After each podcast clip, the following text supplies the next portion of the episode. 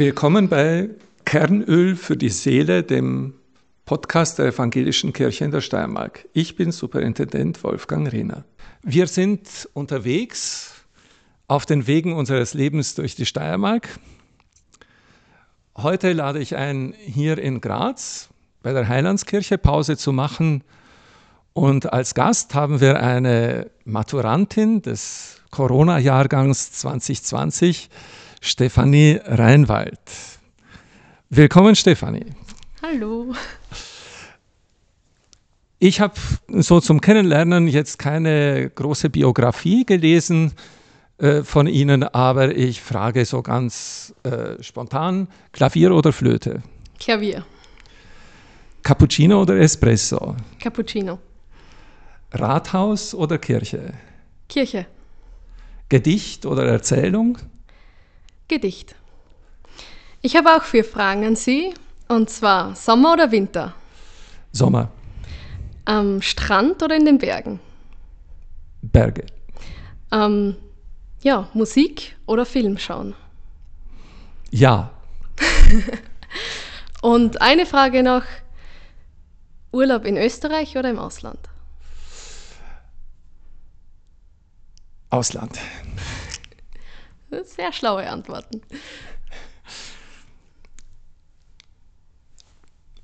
Wir sitzen jetzt hier, weil ich einfach neugierig bin auf Menschen, die mehr oder weniger am Rande mit unserer Kirche auch in, in Berührung kommen.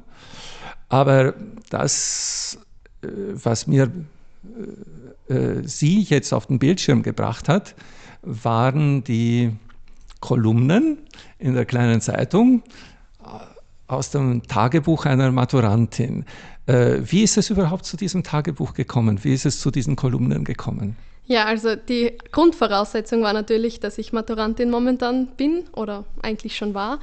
Und es ist über eine Freundin von mir gegangen, denn ihr Freund arbeitet da so bei der, bei der kleinen Zeitung als freier Journalist mit. Und er hat gemeint, es ist so ein besonderer Jahrgang, es ist irgendwie alles anders und ob ich nicht Lust hätte, da irgendwie ein bisschen zu schreiben. Und ich habe dann gesagt, ja, warum nicht? Ich mache es gern, ich erzähle gern und so ist das dann eigentlich recht schnell gegangen. Also Sie schreiben gern, ja. Sie erzählen gern. Ja. Okay, macht Ihre Freundin das nicht auch ganz gerne? Sie ist noch keine Maturantin. Aha, das ist der Grund, wieso Sie dann zum Zug gekommen genau. sind. Genau. Apropos zum Zug gekommen. Ähm, ich nehme an, Sie sind nach Graz gependelt. Ja, richtig. In der Schulzeit genau. mit der Bahn? Ja, ich bin jeden Tag hin und zurück mit dem Zug und ich mag es eigentlich sehr gern, weil es ist eigentlich eine halbe Stunde im Zug. Da kann man noch recht viel machen. Ich hatte nämlich so den Eindruck, äh, dieses Tagebuch ist zumindest teilweise während der Bahnfahrt entstanden. Das ist richtig, ja. Das ist richtig, weil manchmal war ich einfach noch nicht daheim. Ich bin recht spontan, ähm, über Nacht mal hier. Also man jetzt momentan gerade nicht so, aber, aber generell, dass ich mal auf einen Café mitgehe und dann ist es irgendwann schon so ein kleines Zeitlimit gewesen. Okay, der Text muss raus und dann ist es oft im, in der Bahn auch entstanden. Aber es ist irgendwie trotzdem, ich habe keinen Druck dabei empfunden. Okay, also das sprudelt dann einfach. Ja. So. sprudelt. Und ist das bei der, bei der Matura dann auch so gegangen mit dem Sprudeln oder war das bei der Matura dann eher äh, schaumgebremst? Ähm, es kommt darauf an, welches Fach. Also Deutsch und Englisch ist mir beides sehr leicht von der Hand gegangen, vor allem eben das Schreiben in, in Englisch. Ähm, Wobei Mathe ist eigentlich auch okay gewesen. Aber es ist, es ist nicht ganz so gesprudelt wie, wie in Deutsch und in Englisch. Mhm, mhm. Also mit der, mit der Sprache und mit der Musik, das ist so Ihr Feld. Da ja. fühlen Sie sich gut. ja, ja, das ist sicher, ja. Ähm, Sie bringen die Dinge gerne auf den Punkt, wenn Sie sagen Gedicht oder Erzählung, da haben Sie gesagt Gedicht. Ja. Okay. Ja, ich, ich weiß nicht, ich finde, Gedichte haben eigentlich einen, einen sehr. Ich meine, klar, das ist halt die, die Lyrik, aber ich tue selber gerne so aus ja, fast belanglosen Dingen ein Gedicht schreiben. Aha. Das hat sich bei mir so entwickelt, dass ich inzwischen seit Dezember 2018 jeden Abend ein kleines Gute-Nacht-Gedicht an meine Freunde rausgesendet habe. Einfach so was von meinem Tag erzählt hat und einfach, das hat angefangen vor einer Italienisch-Schularbeit, dass ich irgendwie geschrieben habe, ja, ich hoffe, das haut hin und halt irgendwie in Gedichtform und dann hat sich das irgendwie daraus entwickelt. Ah, schön. Ich finde das, das ist so ein Punkt, der mich interessiert im, im, im Leben der Menschen, wo dieser Reichtum herkommt. Ja. Nicht? Denn es muss ja da irgendwie so einen. Ich bin ja mal in der Sahara gewesen. Nicht, ich bin zweimal in der Sahara gewesen. Ja? Und das, das Tolle an der Sahara ist, wie viel Platz dort ist. Ja? Und dann zu sehen, mit wie wenig die Menschen dort äh, äh vollwertig leben, denn für mhm. sie ist es ein absolut vollwertiges Leben. Äh, die Lebensumstände sind so reduziert, dass wir uns das wahrscheinlich hm, nur sehr schwer äh, vorstellen könnten. Aber dort in der Sahara ist es für mich dann noch einmal so, so interessant gewesen zu wissen, hier unten drunter gibt es diese riesigen Wasserspeichen an Speicher, ja. an fossilem Wasser. Und oft habe ich bei Leuten so das Gefühl, es gibt Menschen, die, die denen gelingt diese Tiefenbohrung, ja, ähm, und dann, dann sprudelt da ganz Tolles und bei anderen gelingt es nicht so gut. Äh, wo ist bei Ihnen so das, wo Sie sagen, das, das erleichtert es mir, da, äh, diese, diese Inspirationsquellen, diese, ja, was, was macht das? Ja, äh, wie kommt es dazu?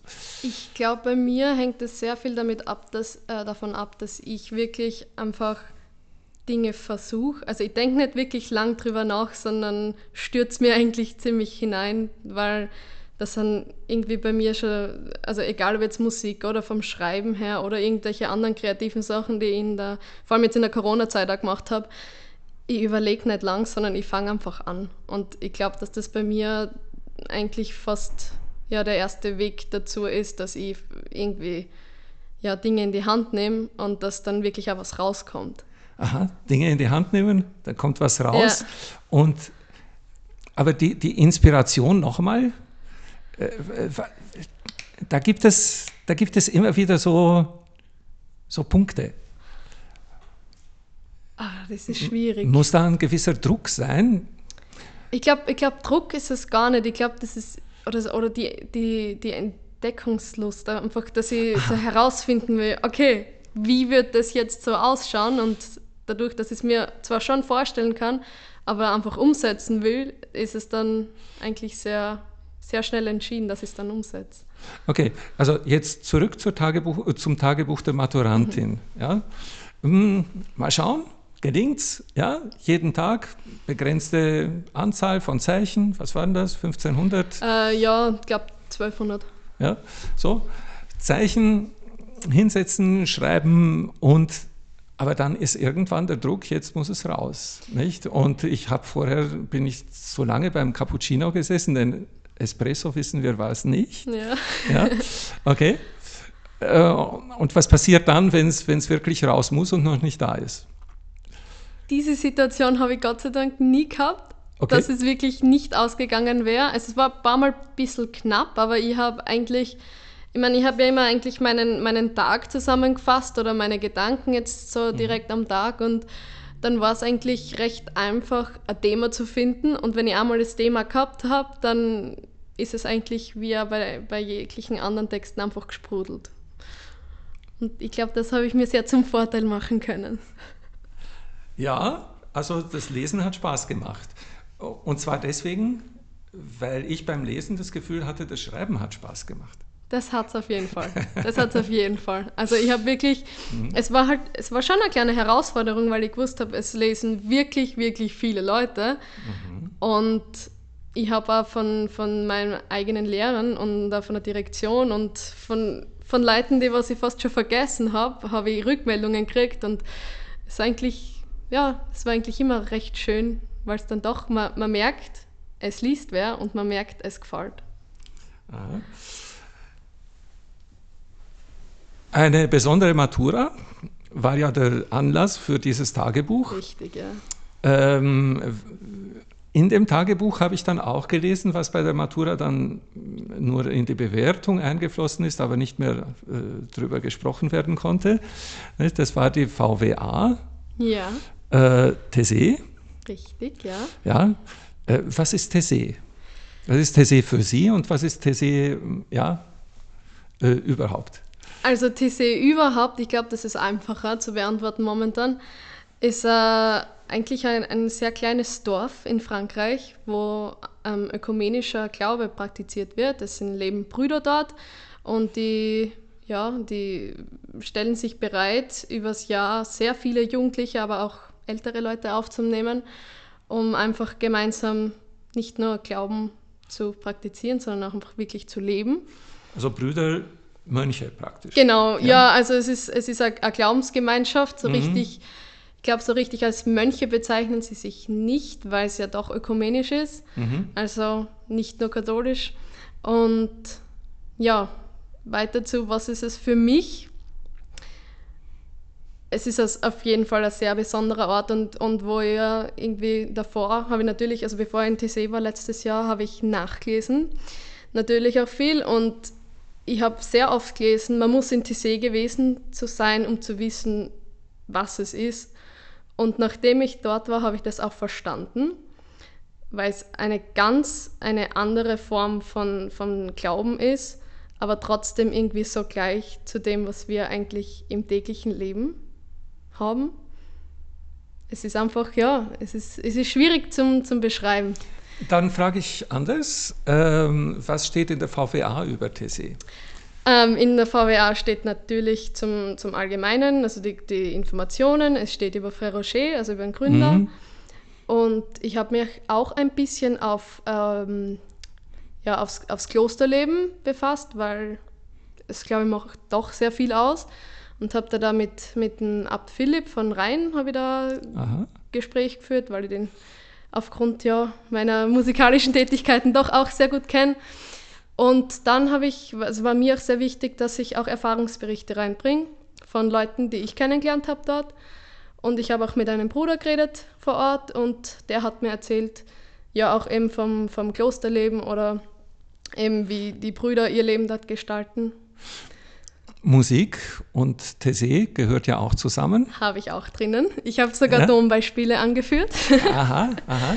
Ja, das war für mich, war für mich auch ein großer Punkt, wo ich gesagt habe, weil eben die Gebete oder die Gesänge eben so doch einen speziellen Charakter haben, dass ich das auch auf jeden Fall reinbringen will. Vor allem ich als Musikerin war das dann doch sehr mhm. wichtig auch. Äh, man hat ja vor 35 Jahren schon gesagt, äh, die Musik in Tessé ist etwas, was die Jugend anspricht. Das sind jetzt mittlerweile uralte Eltern von Jugendlichen, die damals äh, angesprochen wurden. Äh, für Ihre Generation trauen Sie sich da was zu sagen zu der Musik von Tessé? Ist das ansprechend? Äh, denn irgend, irgendein Zauber muss dieser Ort ja haben. Also die Musik, man kann sie halt recht schnell mitsingen. Es kriegt jeder das Liederheft und ich glaube auch, wenn man keine Noten lesen kann oder dem Ganzen nicht so gewachsen ist, ist es sehr einfach, einfach dieser, dieser Gemeinschaft zu folgen, weil es halt wirklich viele, viele Leute sind, die singen. Mhm. Ob es jetzt speziell für meine Generation, also mich hat es auf jeden Fall bewegt und auch was ich mitgekriegt habe, glaube ich doch die, die, Einfachheit und die Möglichkeit mitzumachen, das hat schon was bei Musik. Ja, definitiv. Mhm. Also es ist ja irgendwie, Musik kann ja so einfach, also vor allem bei mir merke ich sehr oft, ich bin extremer Barock-Fan. Okay. Und einfach diese Einfachheit im, im Barock zum Beispiel ist, ist für mich eine der größten Schönheiten, die, eine der größten Schätze in der Musik. Und ich glaube, das ist auch ähnlich bei den, bei den einfachen Melodien. Mhm.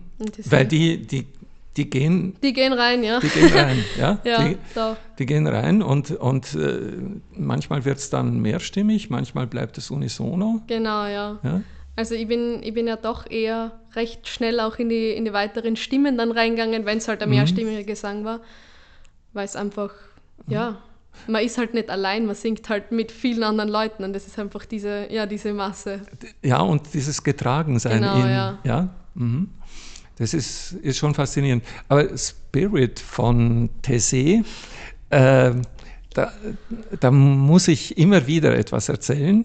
Yeah. Äh, das ist jetzt schon länger als 50 Jahre aus, dass ich zum ersten Mal in Kontakt zu Tessé war, in dem nämlich ein Bruder von Tessé bei meinen Eltern zu Gast war.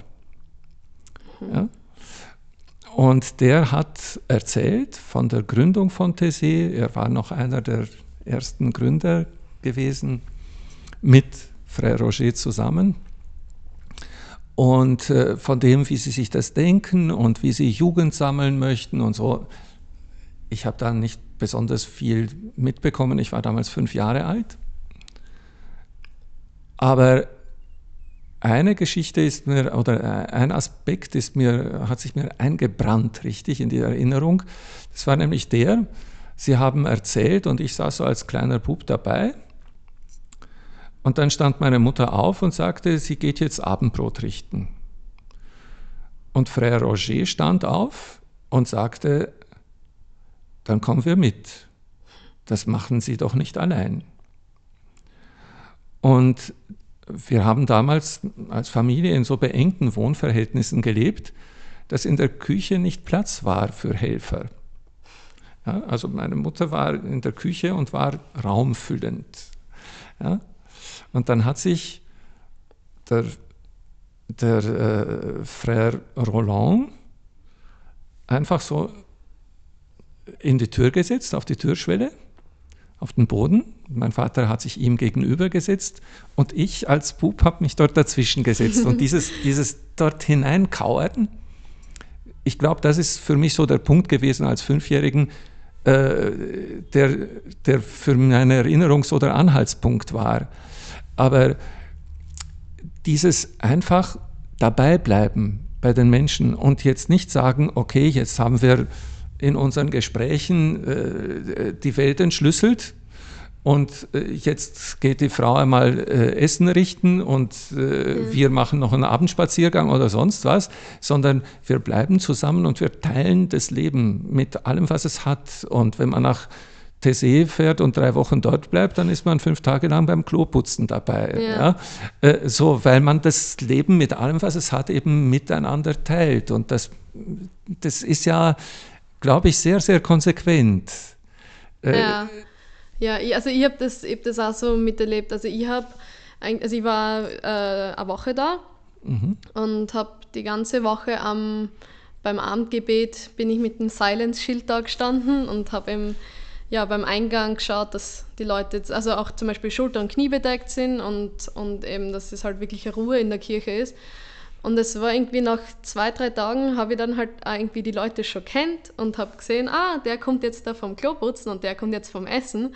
Und habe dann auch, also es ist einfach auf so einer freiwilligen Basis, aber irgendwie so selbstverständlich, dass man irgendwie mithilft. Dass man zum Beispiel mal beim Abwasch mithilft, obwohl man bei dem Team gar nicht eingeteilt ist. Aha. aha.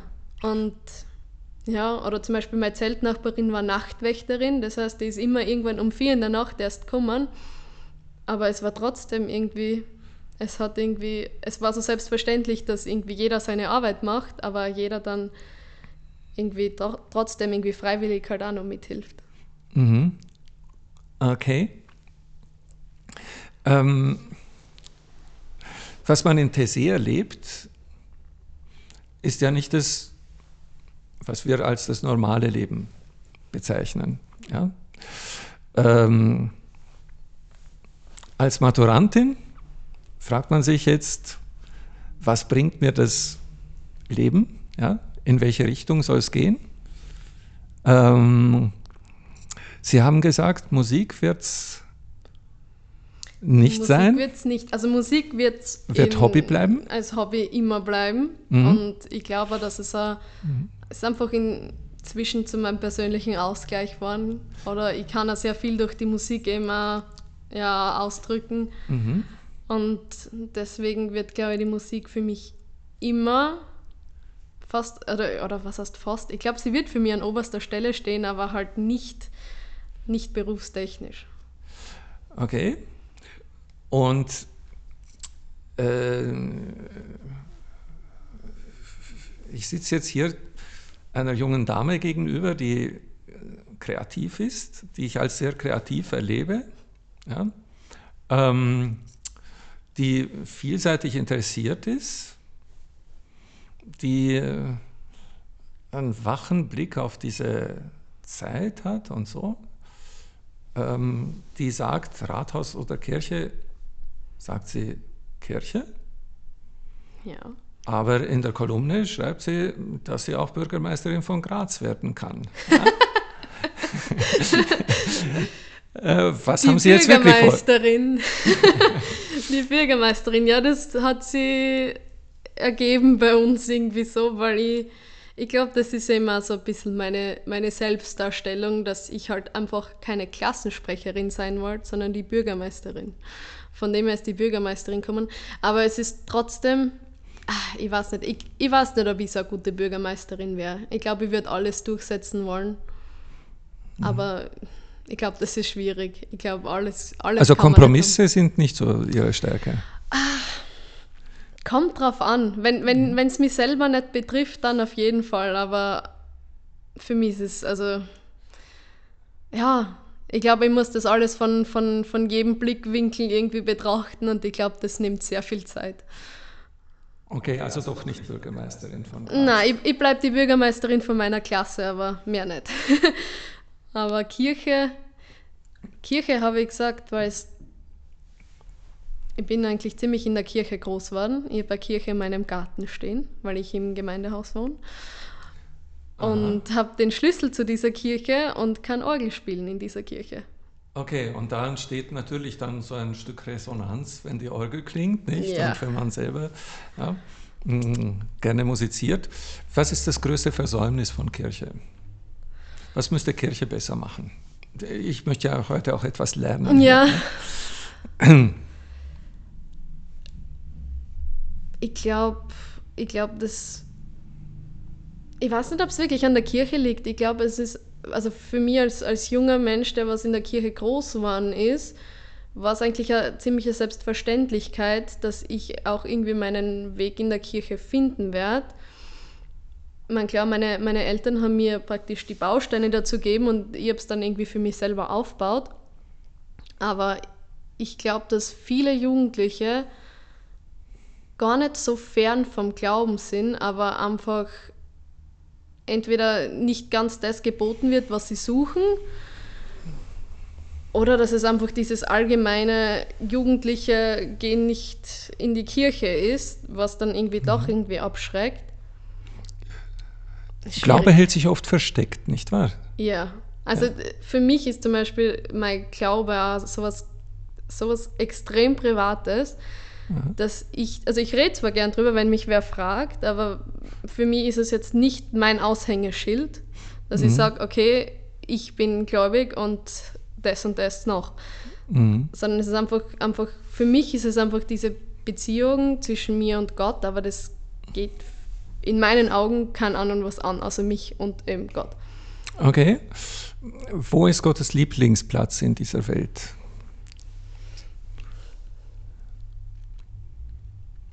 Also, boah. Eigentlich würde ich sagen überall, weil Gott eigentlich in meiner, in meiner Welt eigentlich überall ist. Mhm. Überall, wo er gebraucht wird. Und ich glaube auch zum Beispiel, dass Gott, der, der ist nicht nicht weg. Er ist, er ist da einfach. Und von dem her, okay, also- Lieblingsplatz also, ist also, schwierig. Also Gott kann man eigentlich gar nicht hinauskicken aus dieser Na, Welt. Ich glaube, manche, manche würden sagen, okay, er ist jetzt zwar nicht da für mich, aber dann ist er irgendwie doch da, aber sie nehmen ihn nicht so wahr, als dass er da wäre. Mhm. Ich habe die Erfahrung gemacht, ich kann Gott aussperren. Ja? Ja, ich habe die Erfahrung gemacht, dass ich, äh, äh, dass Gott es zulässt, dass ich ihn einfach ignoriere. Dass ich sage, ich gehe jetzt meinen Weg ohne dich. Und so. Ja, also ich glaube, das, das ist ein Stück dieser, dieser menschlichen Existenz in dieser Welt, auch der menschlichen Freiheit, Ja. äh, dass, wir, dass wir Gott aussperren können aus unserem eigenen Leben. Aber ich habe dann auch wieder die Erfahrung gemacht, also ich bin überzeugt, dass, dass Gottes Lieblingsplatz äh, ganz nah dort ist, wo die Menschen sind und auch wo ich bin. Ja. Also dass Gott dann immer ganz nah ist, ja, Ja. wenn man ihn lässt. Ja, Ja, aber, wenn, wenn, man, Ja. man kann es ausblenden, das glaube ich schon. Hm. Das ist interessant. Äh, die jungen Leute, die nicht so gerne äh, äh, auf Gott angesprochen werden möchten, das ist so ihre Erfahrung. Ja? Sagen sie, Ja. ja? Möchten, ähm, aber ich habe ich hab immer wieder mit jungen Leuten den, die Erfahrung gemacht, dass ähm, die Fragen ja doch da sind. Ja. Also noch einmal Stichwort versteckter Glaube. Ja, es, es, ist, es ist, ich weiß nicht, ob Glaube da das richtige Wort ist, aber äh, Gott bleibt irgendwo dann äh, durchgehendes Thema oder, oder er poppt als Thema immer wieder auf. Ja. Hm? Ja, es ist die, also ich meine, ich glaube, Glaubensfrage gerade so um, um Konfirmation, Firmung herum kommt dann sicher oft da die Frage, okay, warum machst du das? Glaubst du dran oder ist es Tradition? Mhm. Oder dann auch später, wenn es ums Taufen der Kinder geht. Ja, Ist es Tradition oder glaubst du dran, dass dein Kind dann in, in der Liebe Gottes oder wie auch immer aufwachsen wird? Und also ich, in meinem Freundeskreis habe ich oft gehört, dass es einfach die Tradition ist, gerade in Österreich ist, glaube ich, sehr traditionbezogen, dass man das Kind einfach taufen lässt und dass es ja dann einfach zwar katholisch oder evangelisch aufwächst, aber, aber dass vom Glauben her jetzt nicht wirklich so viel, so viel da ist. Aber ich habe genauso die Erfahrung gemacht, dass einfach sagen, ja, es gibt diese höhere Macht, aber ich will es jetzt nicht als Gott definieren. okay. Mhm. Ähm, äh, was muss passieren, dass das für dich wirklich eine, Be äh, na, noch einmal, was muss passieren, dass es für die Menschen, mit denen du in äh, viel im Gespräch bist, ja, ähm, äh, dass da äh, der Glaube wirklich eine Bedeutung bekommt? Was sind so die, die, die Momente, wo Glaube ein, eine Bedeutung bekommt? Also, ich glaube, es kann sein, dass wenn was Besonderes passiert, wenn Mhm. irgendwas, entweder was Schlimmes oder was, was besonders Schönes ist, dass man sagt, okay, das kann jetzt nicht so passiert sein, da muss es irgendwie was geben. Ich glaube, dass viel einfach in der, in der Erfahrung liegt, dass man zum Beispiel einfach mal wieder einen, einen Gottesdienst oder, oder irgendeine Feier besucht und einfach versucht, da mal hineinzukommen und, und sich damit auseinandersetzt. Ich habe auch sehr stark den Eindruck, dass ähm, die Menschen unserer Zeit dieses, dieses regelmäßige ähm, als nicht besonders att- attraktiv empfinden, ja? sondern lieber bei Gelegenheit. Ja, Ja? Das ist so wie, so wie ich mit meinem Fitnessprogramm. Das mache ich lieber nur bei Gelegenheit und nicht so regelmäßig. Nicht? Und für viele ist das mit dem, mit dem Glaubensleben so. Ja, dass sie sagen, Ja. ah, wenn ich jetzt jeden Tag ein Gedicht schreiben, na, äh, jeden Tag beten oder so, nicht? das ist dann schon ja, anstrengend. Aber bei Gelegenheit oder an besonderen Punkten, da spielt es dann eine Rolle. ich glaube zum Beispiel, es ist sicher mit dem Gebet ist sicher die, die, die Begegnung zu Gott gegeben, auf jeden Fall. Aber ich glaube, dass Gott zum Beispiel, also mir persönlich jetzt, äh, auch in vielen kleinen Dingen begegnet. okay. Was ich jetzt nicht sagen würde, ich habe jetzt gebetet, sondern einfach, wenn man einfach so, weiß nicht, erleichtert aufseufzt, weil es, weil es ausgegangen ist oder sowas, dann. Ich habe ich, ich hab einmal geschrieben, ich glaube nicht, dass Gott zu mir runterkommen wird und äh, meine Mathe-Matura für mich schreiben wird. Aber ich, ich habe trotzdem irgendwie Vertrauen drauf können, dass, ich, dass es irgendwie in der göttlichen Gabe liegt, dass es hinhauen wird. das ist schon ein guter Predigtschluss für mich. Das muss ich jetzt mitschreiben für meine nächste Predigt. Und ich sage danke für das Gespräch. Ja, danke auch. Und ich möchte nochmal sagen, äh, unsere Kirche bleibt neugierig auf Sie und auf die Menschen, die unserem Gespräch zuhören. Unsere Kirche bleibt neugierig auf das Leben. Bis zum nächsten Mal.